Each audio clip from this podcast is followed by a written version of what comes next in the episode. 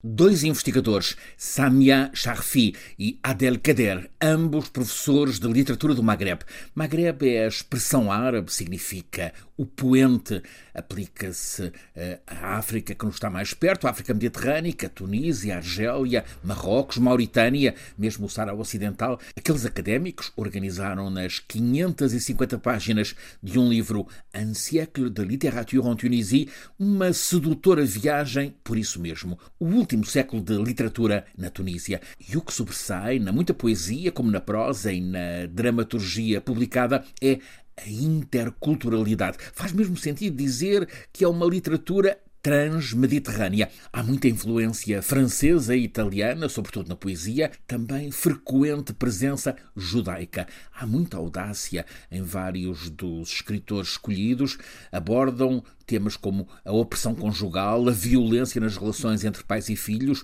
muito as questões de género, a transexualidade e, de modo recorrente, a aspiração da liberdade. O país, com 12 milhões de pessoas, é economicamente muito, muito frágil. Ora, quando assim é, a circulação de livros também costuma ser mínima, mas neste livro sente-se como a voz e a força moral se afirmam valentes, designadamente na poesia nascida na tradição oral, que tem, em fundo, uma filosofia que explica muito do que se levantou na Tunísia, vai para uma dúzia de anos e que ficou conhecido como Primavera Árabe. A vivemos a memória às 11h30 da manhã de 17 de dezembro de 2010, na cidade de Sidi Bouzid, 250 km para sul da capital, Tunis, um vendedor ambulante, Mohamed Bouazizi, ele era também estudante universitário, imolou-se após uma patrulha da polícia ter apreendido a mercadoria que ele vendia, apreensão por ele não ter licença. Ora, enquanto o fogo lhe destruía o corpo,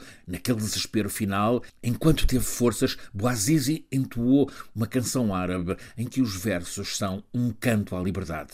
O gesto dramático, o sacrifício de Boazizi, levantou uma onda de revolta que se propagou por toda a Tunísia e teve como primeiro alvo Ben Ali, presidente, então há 23 anos em funções, e tomado como símbolo das políticas que mergulharam a Tunísia naquela miséria. Este presidente veio a ser deposto menos de um mês depois, em 14 de janeiro, fugiu e as chamas desta revolta contra a vida difícil e pela liberdade alastraram rapidamente, acenderam-se violentas por 18 dias no Egito, levaram ali à queda do presidente Hosni Mubarak e ameaçaram o poder em toda a região. Tudo tinha começado na Tunísia, onde tantos se iludiram com a esperança de vida decente.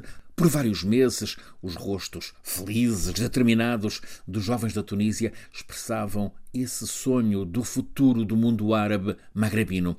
Passados três anos e até um Nobel da Paz para a experiência democrática da Tunísia, a realidade impiedosa, recheada de violência, de pobreza, de miséria e cada vez mais corrupção, essa realidade impôs-se outra vez na Tunísia, também no Egito e nos outros lugares daquela utopia.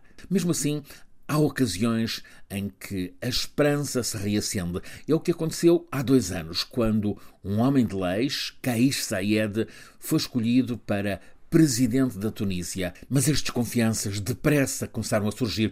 Ele demitiu o primeiro-ministro, suspendeu a atividade do Parlamento, passou a governar por decreto presidencial, sempre a invocar o bom cumprimento da democracia. Precisamente esse presidente que quer passar a aparência de democracia convocou para hoje, 25 de julho, um referendo a uma nova Constituição, cujo texto ele patrocinou e que na prática lhe dá plenos poderes. Inscreve na Constituição o que ele já está a fazer, o controlo dos três poderes institucionais.